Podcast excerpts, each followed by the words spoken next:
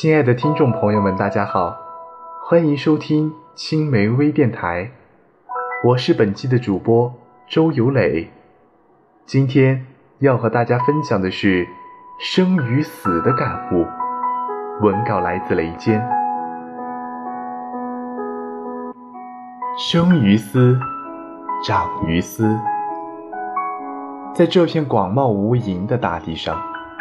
每天都在发生着许许多多的事情，就例如突如其来的新冠状肺炎，它可以在一瞬间就夺走人们的生命，让我们猝不及防；它也可以在很短的时间里让往日的繁华不再依旧，可以让大地颠倒，让国家蒙难，让世界恐慌。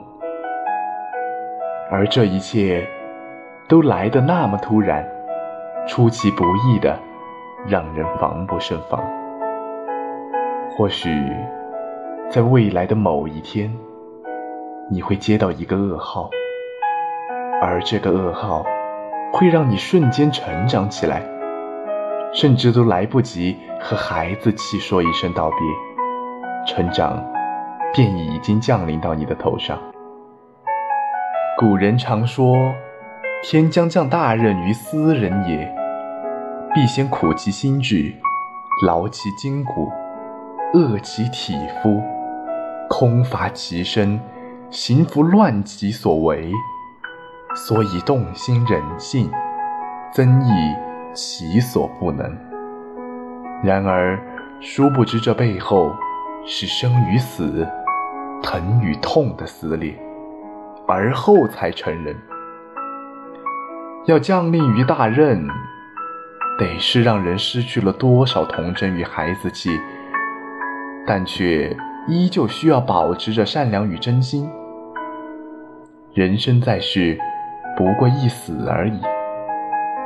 但当死亡来临之际，我们才知道生命诚可贵。许多人。只有在某个亲近之人即将死去之时，才会懂得，这世间许许多多的纷纷扰扰、尔虞我诈，在死亡面前显得多么的微不足道。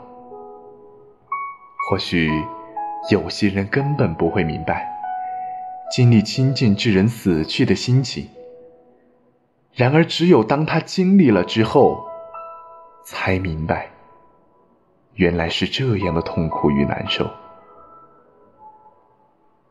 当你看见那个与你有着千丝万缕的人躺在病床上奄奄一息之时，你才明白，原来自己是多么的无能为力和绝望无助啊！当你看着他。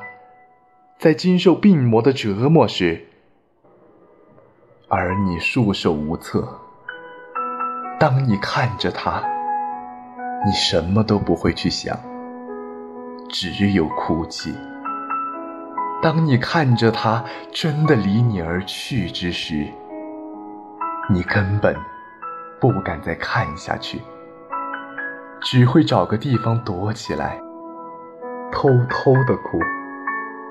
到那时，所拥有的一切都将不复存在。人们总是向往着美好的东西。